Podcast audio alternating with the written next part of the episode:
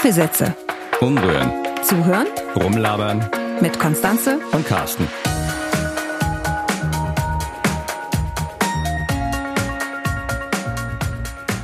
Heute müssen wir uns mal nicht entscheiden, wo wir uns hinsetzen und was wir essen. Heute mussten wir uns nur entscheiden, dass wir im Auto fahren. Und zwar, ähm, dass wir mal wieder zu einem Interviewpartner fahren. In dem Fall Herr Professor Frank Schaler von der Katholischen Universität Eichstätt-Ingolstadt und dort Professor für Wirtschafts- und Sozialgeschichte.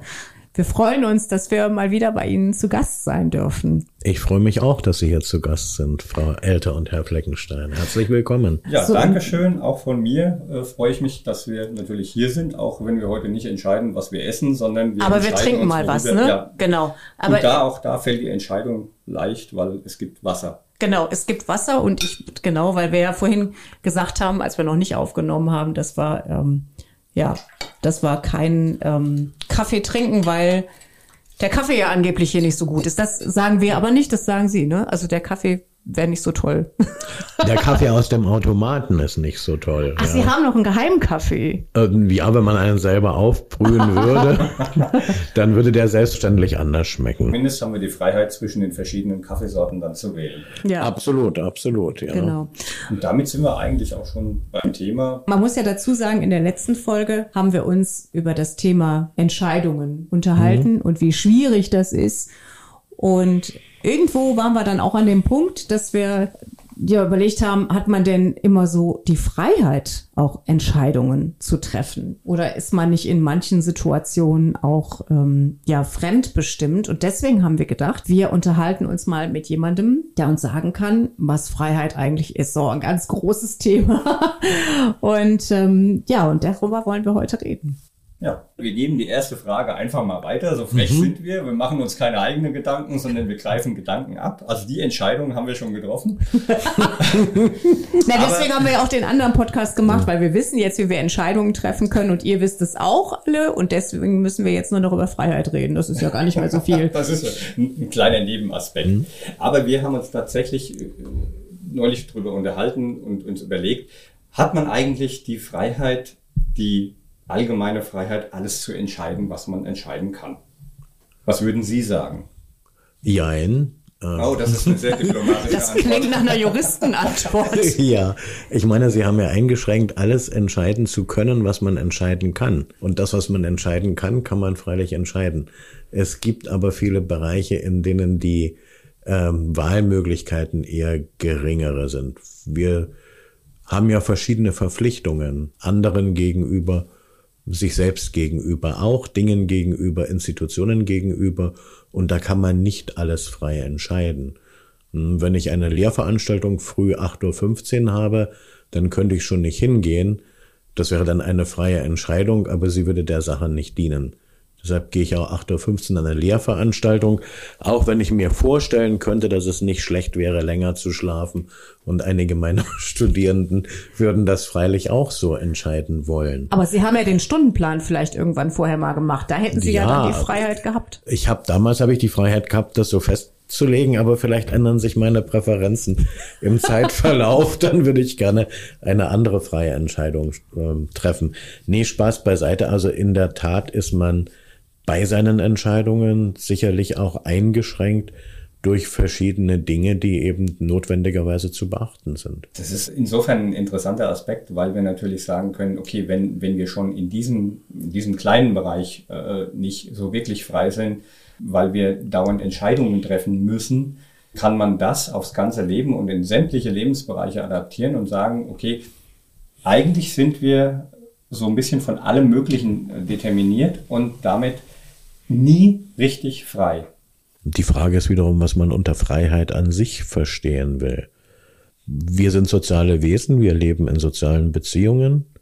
Die Frage ist, wollen wir von allem an sich frei sein?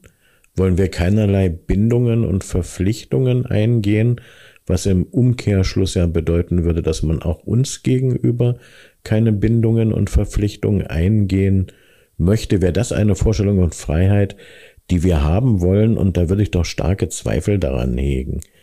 Ich meine eher, dass das mit der Freiheit manchmal missverstanden wird. Also wir haben, alle haben grundlegende Freiheiten. Wir haben beispielsweise die Freiheit, eine Entscheidung darüber zu treffen, wie unser Leben sein soll, was für einen Beruf wir wählen. Die Freiheit ist aber, wenn Sie das in manchen Kontexten sehen, auch ein bisschen eingeschränkt, weil wir auch da Rücksichten nehmen müssen und schränkt dann Entscheidungsfreiheiten vielleicht tatsächlich ein. Wir haben die Freiheit, einen Ausbildungsberuf zu wählen. Der muss aber auch irgendwie zu uns passen. Ich kann nicht Opernsänger werden wollen und ich schon gleich gar nicht. Das wird das Ende aller Opernhäuser. Ich kann nicht Opernsänger werden wollen, wenn ich gar nicht singen kann. Also da gibt es schon einen. Warum eigentlich nicht? Also das ist ja, das finde ich einen spannenden Gedanken, weil dieser, also das eine mit dem sozialen Wesen, das würde ich gleich gerne noch aufgreifen. Mhm. Aber es ist ja, wenn, wenn man die Lust hat und ähm, ja die Energie und das Engagement mitbringt, um einen bestimmten einer bestimmten Berufung mhm. vielleicht auch nachzugeben. Und nur weil es in dem Fall jetzt Opern singen, weil es vielleicht alle anderen nicht hören wollen, kann das ja trotzdem sein, dass es ihnen Spaß macht und deswegen die Freiheit sich nehmen. Ja, das, das mache ich natürlich auch ganz gerne. Dann singe ich eben zu Hause. Und das ähm, da ist die Akustik vielleicht nicht so gut. Ah, die ist hervorragend. Das Einzige, was passiert, mein Kater rennt dann weg, weil er sehr musikalisch ist. Aber ich meine, es gehört natürlich auch dazu, dass man Fähigkeiten und Fertigkeiten besitzt, die man benötigt, um in diesem Fall einen bestimmten Beruf auszuüben. Die braucht man schon. Und wenn wir Beziehungen mit anderen Menschen eingehen wollen, dann brauchen wir selbstverständlich Empathie. Und vielleicht brauchen wir da auch ein bisschen eine gegenseitige Sympathie, also dass die Chemie stimmt. Also alles das machen zu können, was einem einfällt, und man würde meinen, dass das unter Freiheit zu verstehen ist, das hielte ich für eine Verwechslung. Ich glaube, es wäre dann auch, also es wäre überhaupt nicht möglich, weil wenn wir auf den sozialen Aspekt jetzt nochmal kommen, um Opernsänger zu werden, kann ich zwar vielleicht singen, selbst wenn ich die Fähigkeiten nicht mhm. habe, aber irgendwer wird sagen, äh, nö, lieber nicht, bei uns im Theater oder bei uns in der naja. Oper wirst du eben nicht angestellt. Dann kann ich mich zehnmal Opernsänger nennen. Aber wenn ich das nicht praktisch ausüben kann, anhand äh, dessen, dass Kannst andere sagen, ja, ja, anhand dessen, dass andere sagen, ja, das ist ja schön, dass du dich als Opernsänger siehst, nach meiner Meinung bist du eben keiner, ähm, dann ist es eben eine, eine Freiheit, die in meinen vier Wänden sich abspielt. Mhm. Aber äh, ob das dann wirklich äh, der Fall ist, dass ich Opernsänger bin, das ist ja gar nicht der Fall. Ja, natürlich. Und mit einem Beruf verbindet man ja bei allem Interesse auch das Ziel, so einen Lebensunterhalt damit verdienen zu können. Und ich glaube, mir als Opernsänger würde kein Opernhaus dieser Welt auch nur einen müden Euro zahlen. Und deshalb lasse ich es lieber sein.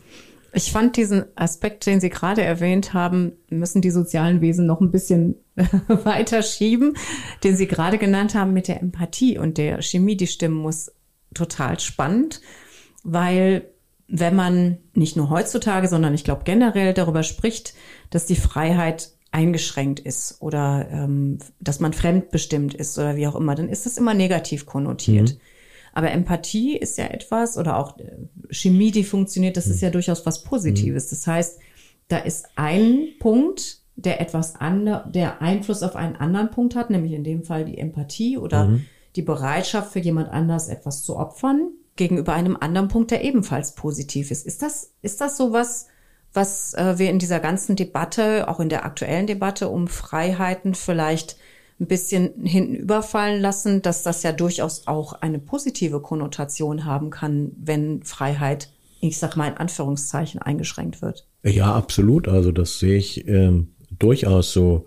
Freiheit geht nur, wenn sie auch mit Rücksichtnahme anderen gegenüber verbunden ist. Und da gibt es Zeiten in unserem Leben, in denen wir mehr Rücksicht nehmen müssen.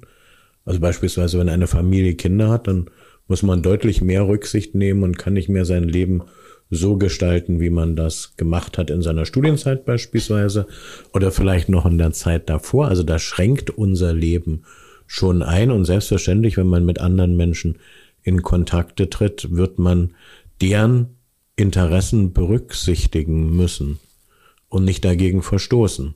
Und wenn wir uns die gegenwärtige Situation anschauen, dann ist es selbstverständlich, dass wir äh, darauf Rücksicht nehmen, dass auch andere Menschen, mit denen wir uns treffen, gesund bleiben können und keinen Schaden nehmen. Das ist aus meiner Sicht, es versteht sich von selbst, es, der Staat schränkt Freiheiten ein, aber warum macht das der Staat? Weil wir offensichtlich selber nicht immer in der Lage und willens sind, uns selber genügend zurückzunehmen. Also Freiheit wäre für mich auch mit dem Wort verbunden, sich zurücknehmen zu können, weil ansonsten funktioniert Gesellschaft nicht. Ne? Wenn nur jeder auf seinen Dickkopf pocht und das machen will, was er gerade machen will, dann funktioniert das alles nicht mehr. Also es ist eine Form des Konzepts von Freiheit, dass man sagt, okay, wir leben ein, ein anarchistisches System und es besteht nur die Freiheit des Individuums, unabhängig von jedweder zunächst mal sozialen Bevormundung in irgendeiner Form. Die Frage stellt sich dann halt, wie würde dieses Leben dann innerhalb der Gesellschaft aussehen? Und das, das wäre wär keine ich, Gesellschaft, oder? Das wäre schon eine Gesellschaft, oder? aber es wäre eine, ich glaube, es wäre eine sehr aggressive Gesellschaft, weil natürlich die Freiheit äh, des anderen durch äh, Person A immer wieder eingeschränkt werden würde weil jeder versucht, seine Interessen durchzusetzen. Und dann kommst du natürlich in, in Dauerkonflikte, die das gesellschaftliche Leben dann einfach kollabieren lassen würden. Ja, ich glaube ja nicht mal eine Gruppierung, wenn es in dem Falle eine anarchistische wäre, kommt ohne Absprachen untereinander hin, ohne die Formulierung gemeinsamer Ziele beispielsweise. Und damit nimmt man ja schon aufeinander Rücksicht.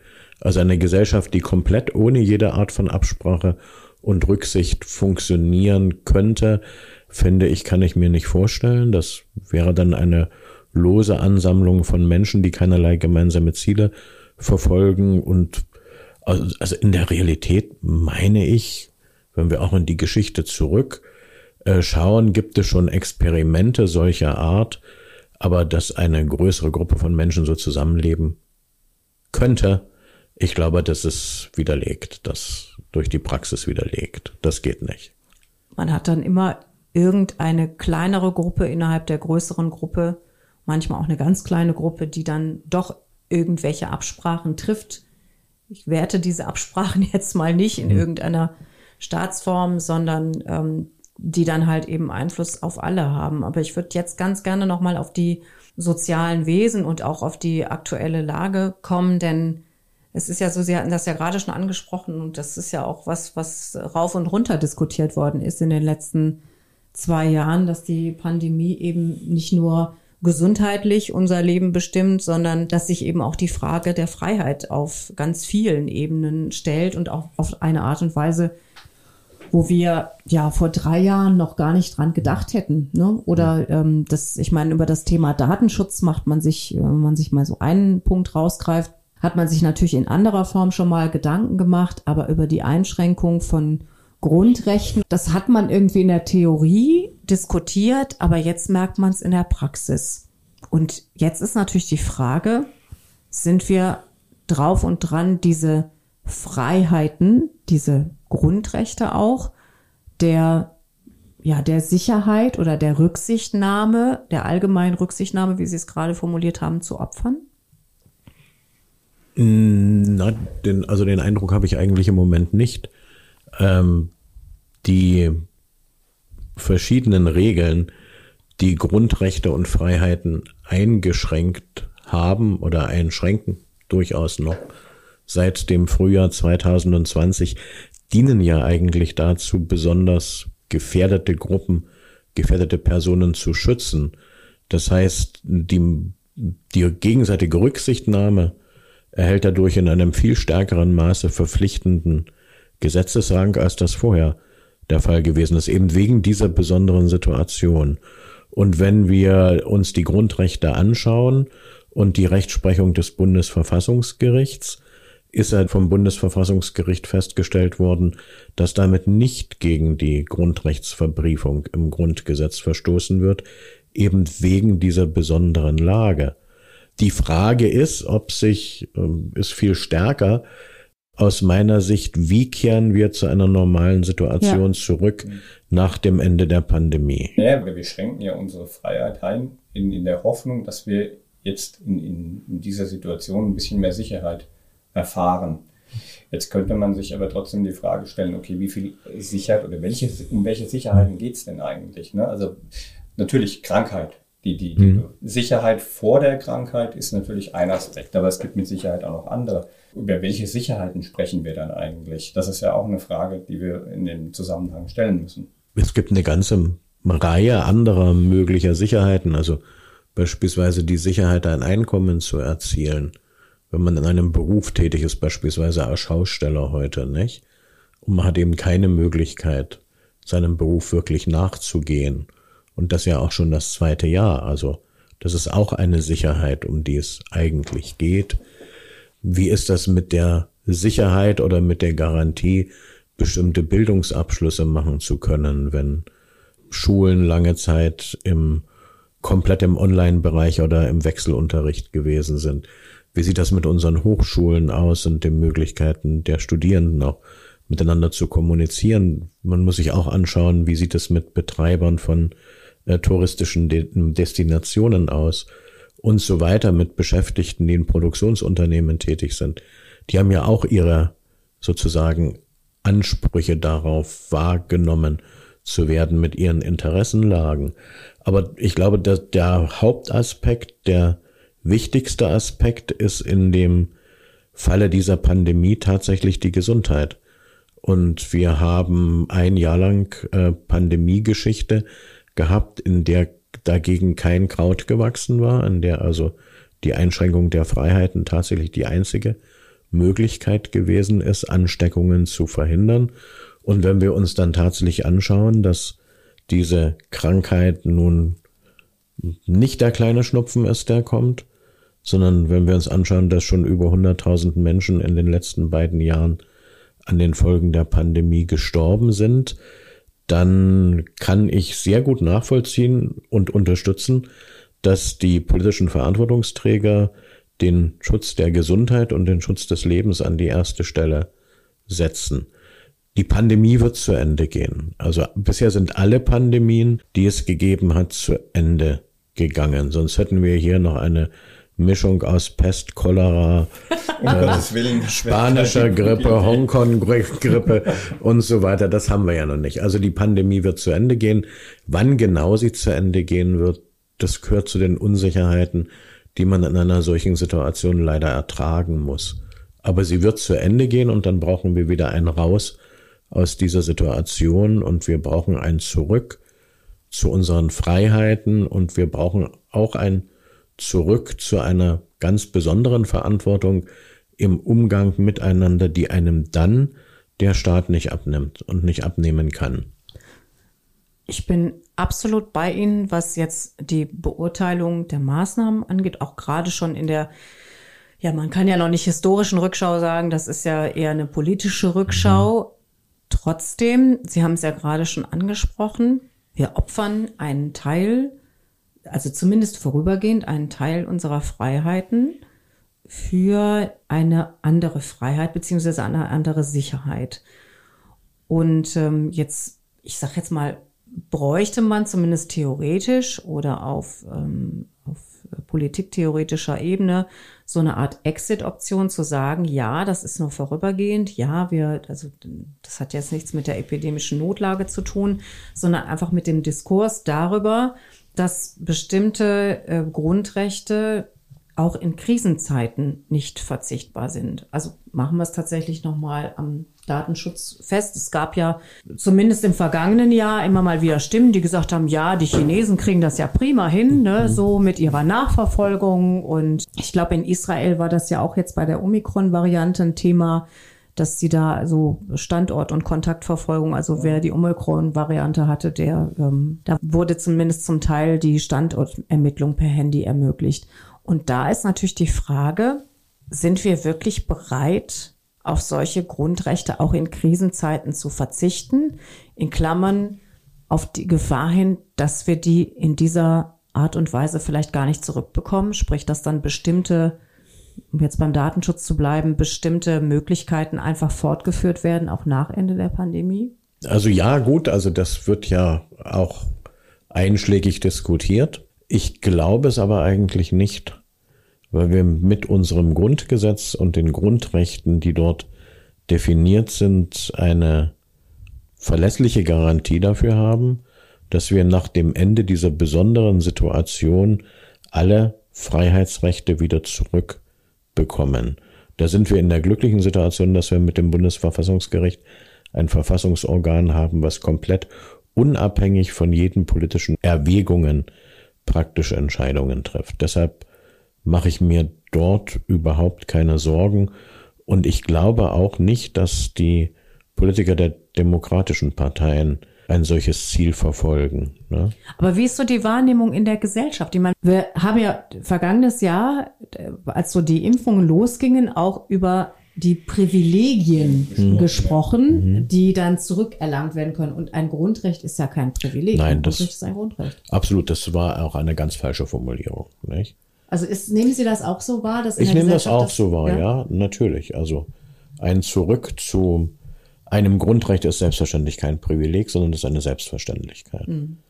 Darauf hat man ein Recht, das durch nichts begründet werden muss. Aber solche Formulierungen, die kommen ja natürlich nicht aus, ich will, also ich vermute mal, die kommen nicht aus Kalkül heraus, sondern die kommen aus einer gewissen Einstellung heraus, die durch Gewohnheit, in dem Fall eine Krisensituation, ähm, zu solchen Ansichten führt. Mhm. Und sprich, ähm, es wird versucht, aufgrund von einer, ähm, ja, ich will fast sagen, absoluten Sicherheit, ähm, Rechte einzuschränken, nur um sich sicher zu fühlen. Gleichzeitig ähm, weiß man eigentlich, dass es so was wie eine absolute Sicherheit gar nicht gibt. Mhm. Und trotzdem wählt man dann solche Formulierungen. Also ist es nicht letztlich eine Unachtsamkeit dahingehend, dass man sich nicht über die Folgen im Klaren ist, wenn man sich von von Sicherheitsgefühlen überwältigen lässt. Also dass man sagt, okay. Oder von dem, von dem Verlangen danach. Ne? Ja, dass mhm. man sagt, ich habe so, also eine Gesellschaft kann sich ja auch dahingehend entwickeln. Und das sieht man ja jetzt in der Pandemie, wie, wie ängstlich teilweise Leute sind.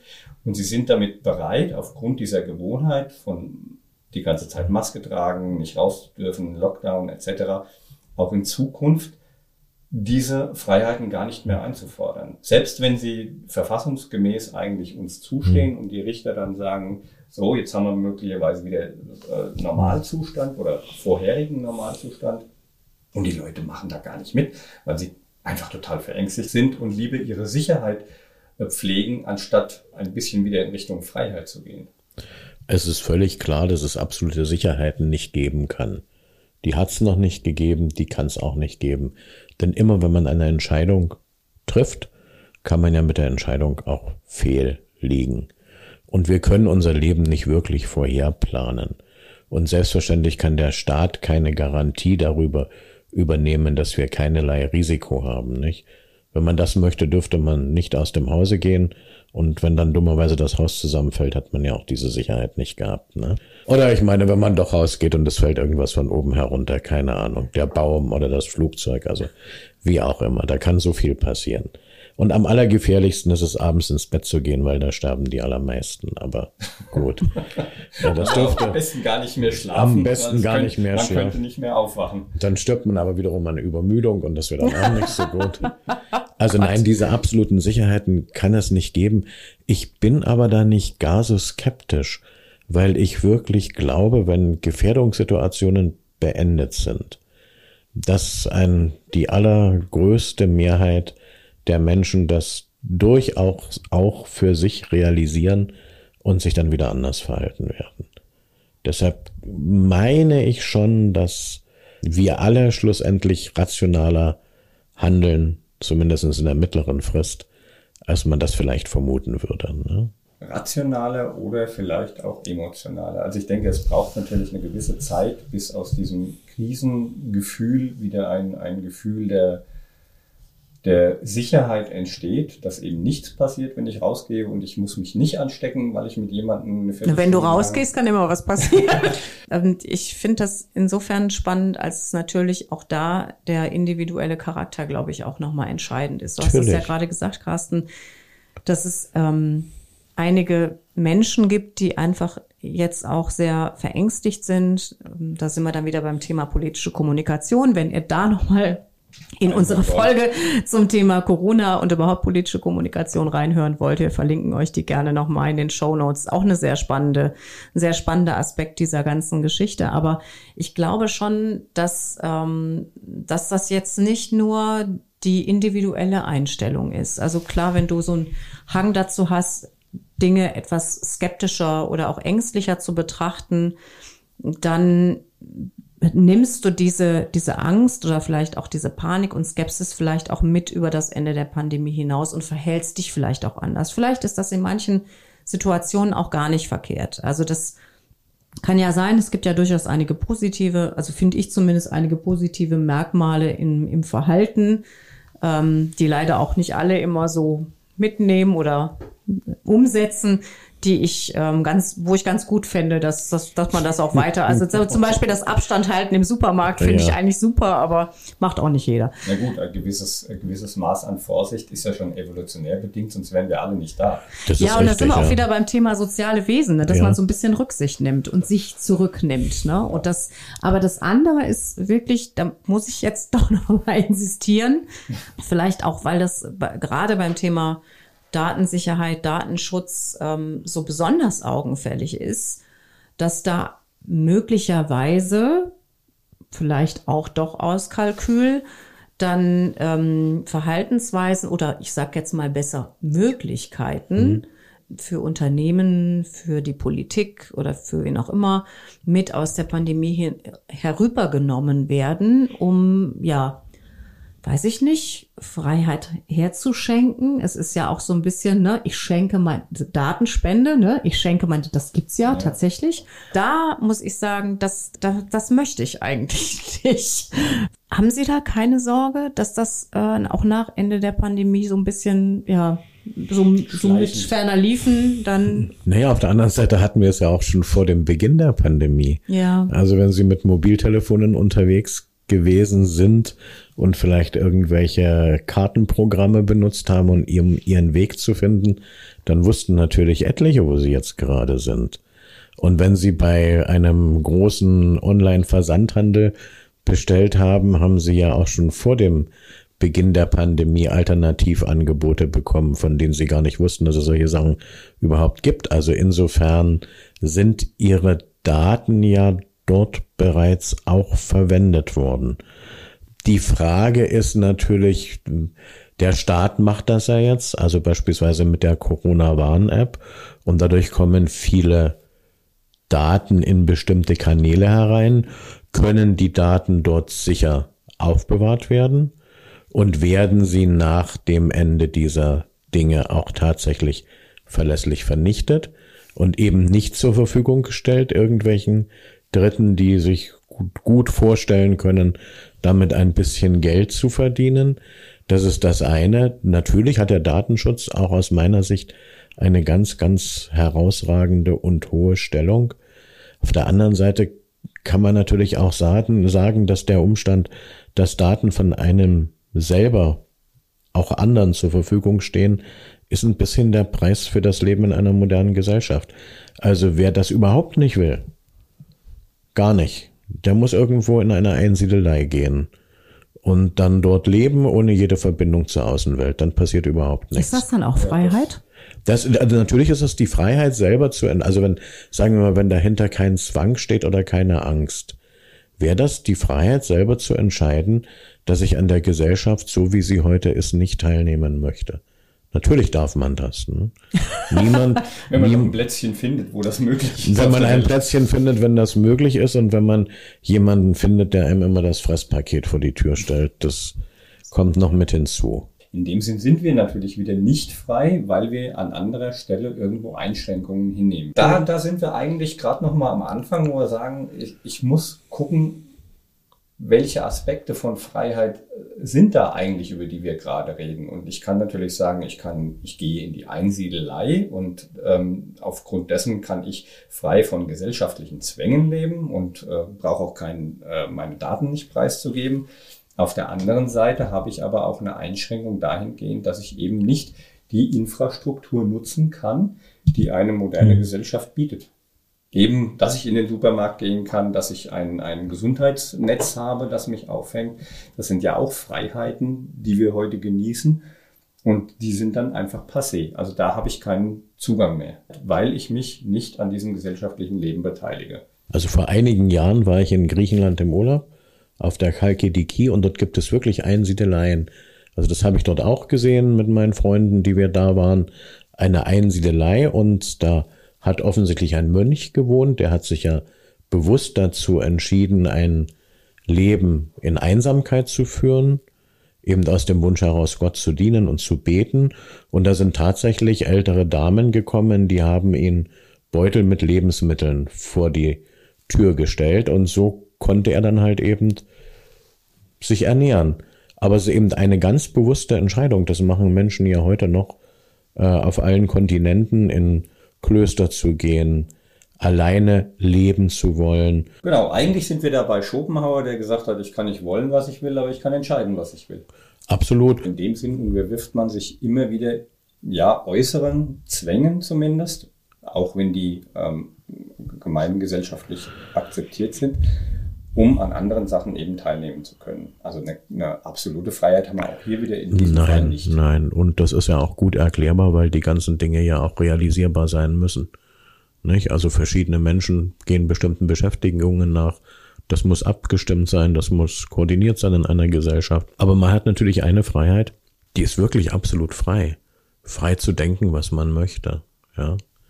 Und selbst da könnte man drüber streiten, wenn ich sage natürlich, okay, ähm, das ist die Wissenschaft sich nicht ganz einig, was man eigentlich mit freiem Denken, mit freiem Willen meint, wenn ich. Äh, da bleiben wir mal bei freiem Denken. Ja, Weil der Willen ist ja schon so dieses Entscheiden der, der, mit. Der Wille hängt natürlich am Denken dran, aber wenn ich sage, okay, mir kommt ein Gedanke in den Sinn, dann frage ich mich natürlich, äh, den habe jetzt nicht ich produziert, dieser, diesen Gedanken, sondern der ist einfach da. Also bin ich wirklich so frei zu denken, was ich denke. Also ich kann das natürlich auf der einen Seite sehr bewusst tun und kann über gewisse Sachen nachdenken. Aber dass mir Gedanken in den Sinn, in mein Bewusstsein eintreten, das kann ich nicht steuern. Oder? Das kann ich schon ein bisschen steuern. Also beispielsweise auf der Grundlage von einer Bildung, die man, die man hat.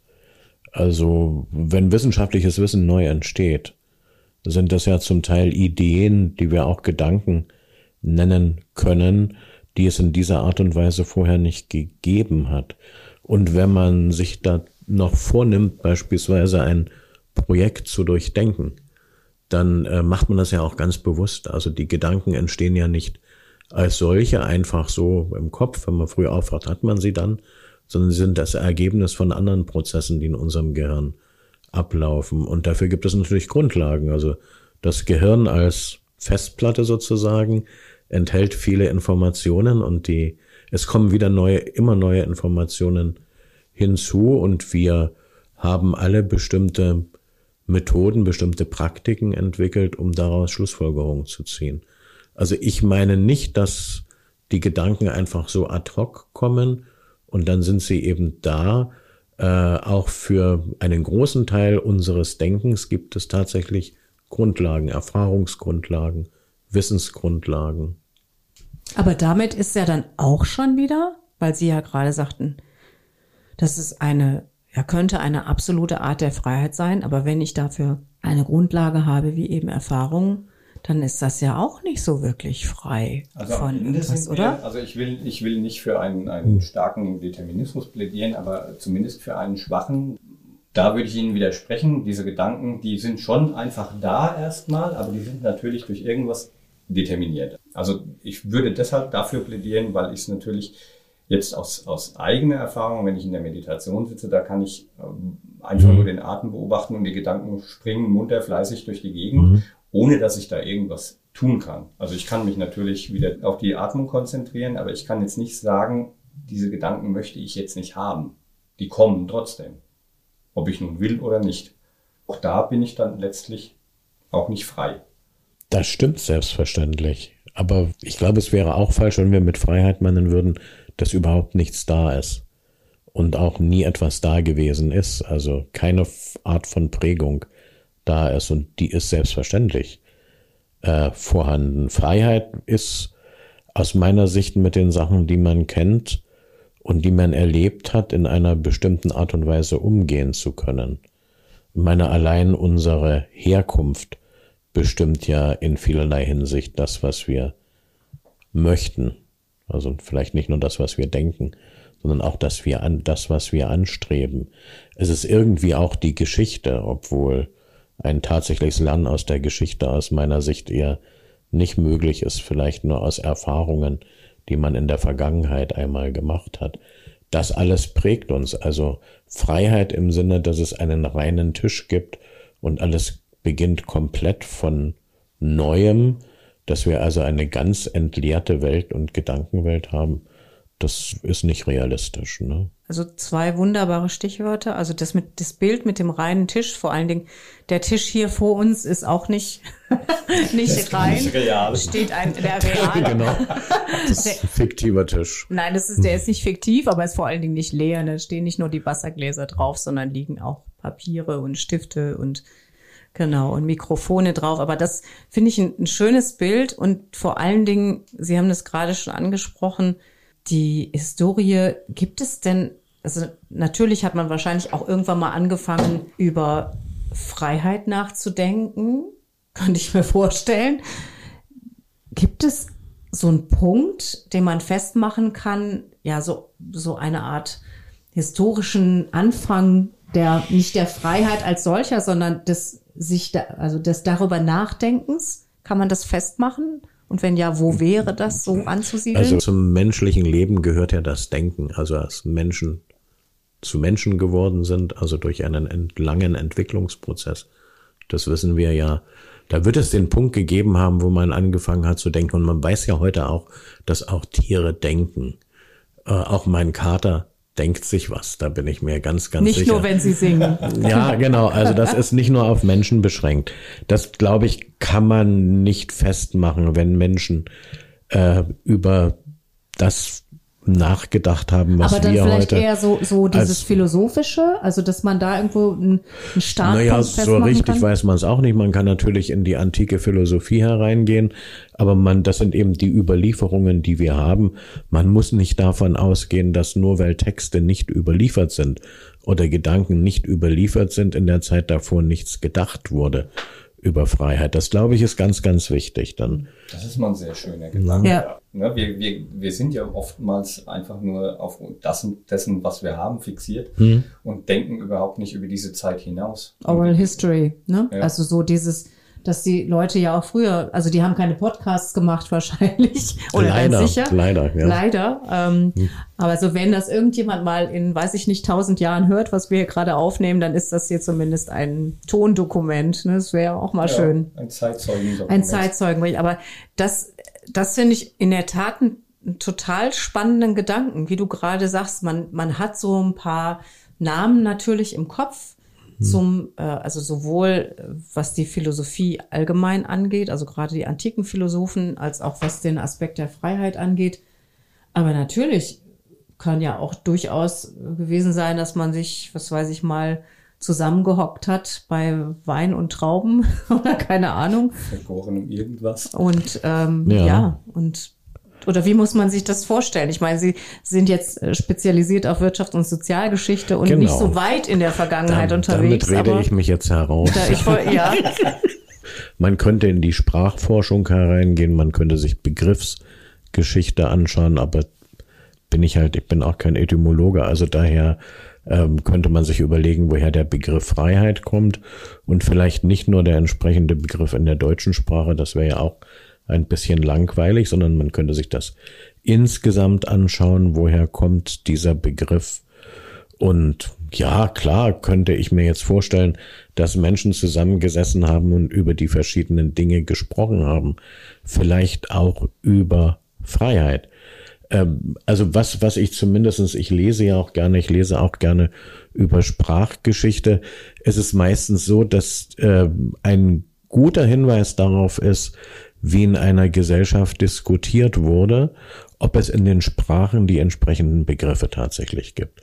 Also in Gesellschaften, in denen es für bestimmte Phänomene keinen Begriff gab, dort kann man annehmen, dass man vielleicht darüber auch nicht gesprochen hat, dass das vielleicht keine Rolle gespielt hat. Bei so einem zentralen Begriff wie Freiheit kann ich mir es nicht vorstellen, aber da gilt wieder der Satz, nichts Genaues weiß man nicht. Und stümpern möchte ich nicht als Wissenschaftler, ja. Zumindest in den östlichen Philosophien hat man natürlich in den, in den ähm, in Indien zum Beispiel schon schon sehr viel länger darüber nachgedacht wie jetzt im Westen. Ähm, und diese östlichen Philosophien haben natürlich die Freiheit nicht unbedingt im Äußeren gesucht, sondern immer im Inneren. Die Freiheit in mir selbst.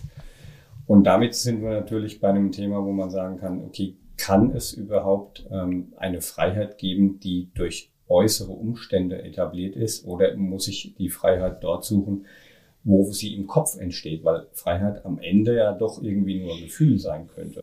Wenn wir das jetzt vielleicht gerade auf die, auf die aktuelle Situation wieder beziehen, der eine fühlt sich durch ähm, die Maßnahmen, die der Staat jetzt geregelt hat, eingeschränkt in seiner Freiheit und der andere sagt sich, wunderbar, ich fühle mich komplett frei. Also ist es am Ende nicht doch irgendwo nur ein Gefühl?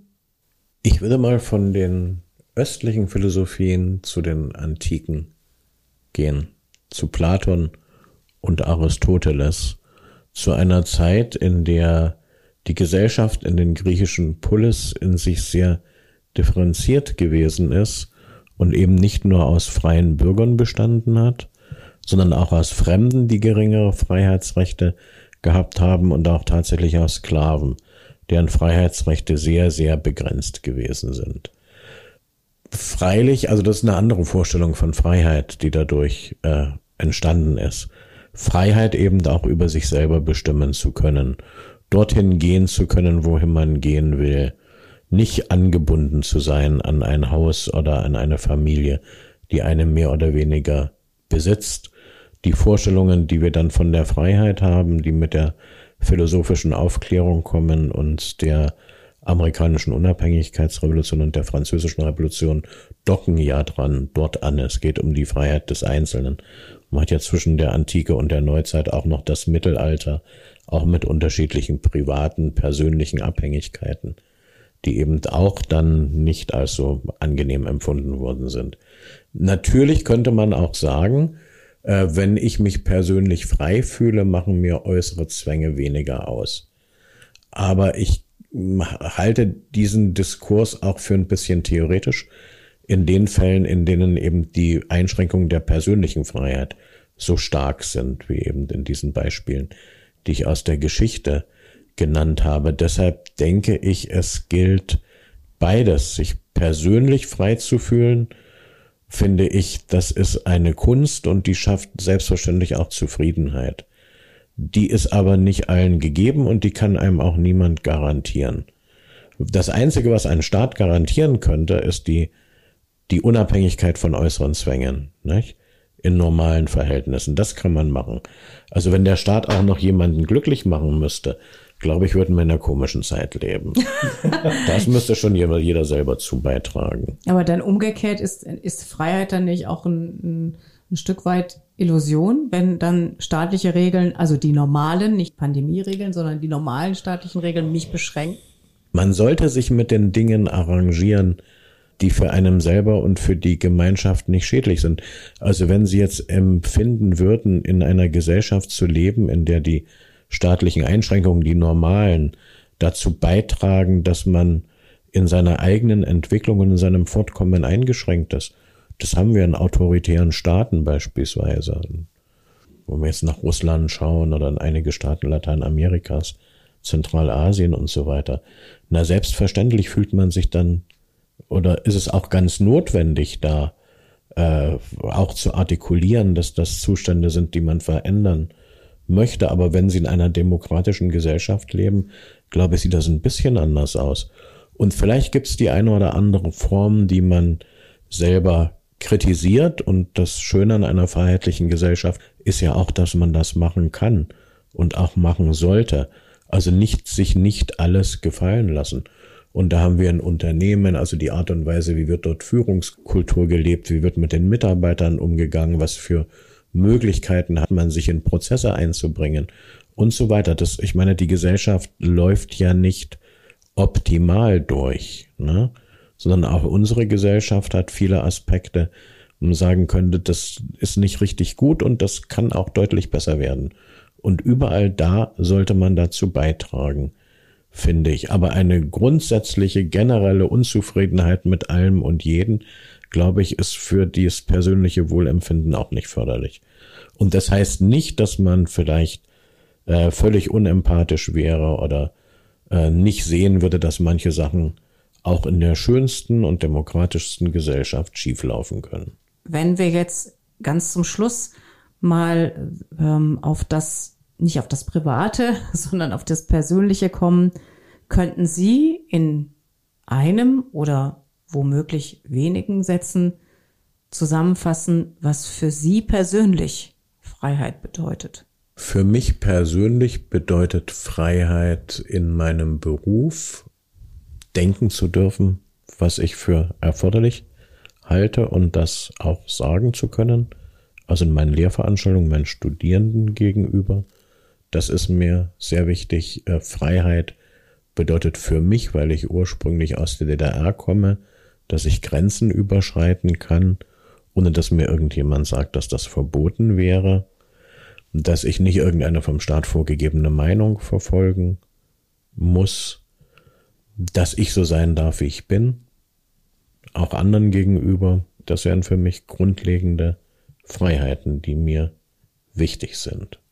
Und dass ich natürlich durch eine freie Wahlentscheidung dazu beitragen kann, wie die politische Gegenwart und Zukunft in unserem Staat und in der Kommune, in der ich lebe, gestaltet wird. Am Ende werden wir es wahrscheinlich nicht herausbekommen, ob Freiheit jetzt eine Illusion ist oder nur von äußeren oder inneren Erscheinungen determiniert ist. Oder ein Gefühl. Oder vielleicht auch nur ein Gefühl. Am Ende muss vielleicht auch jeder Einzelne mal drüber nachdenken, was für ihn Freiheit bedeutet, damit es in der Gesellschaft dann zu einem Konsens kommen kann. In diesem Sinne bedanken wir uns bei Ihnen, Herr Czana. Sehr gerne. Für das unterhaltsame Gespräch. Und wenn ihr über Freiheit nachdenken wollt, wir haben natürlich in unseren Shownotes auch noch ein paar Hinweise. Wir haben nämlich in der Vorbereitung dieser Episode ein paar ganz tolle andere Podcasts gefunden, Podcast-Folgen unter anderem von den Kollegen von WDR 5, das Philosophische Radio, einige sehr, sehr interessante Episoden. Müsst ihr unbedingt mal reinhören, verlinken wir euch und auch die ein oder andere Folge von einer Sendung vom Schweizer Fernsehen. Also unbedingt reingucken bei YouTube verlinken wir euch alles. Und wenn ihr noch Fragen habt oder Anregungen, Themenvorschläge, schreibt uns doch einfach. Die Mail lautet hallo at kaffee-sätze.de und für heute sagen wir Tschüss und das nächste Mal trinken wir dann auch wieder Kaffee. Ja, wunderbar. Tschüss. Tschüss.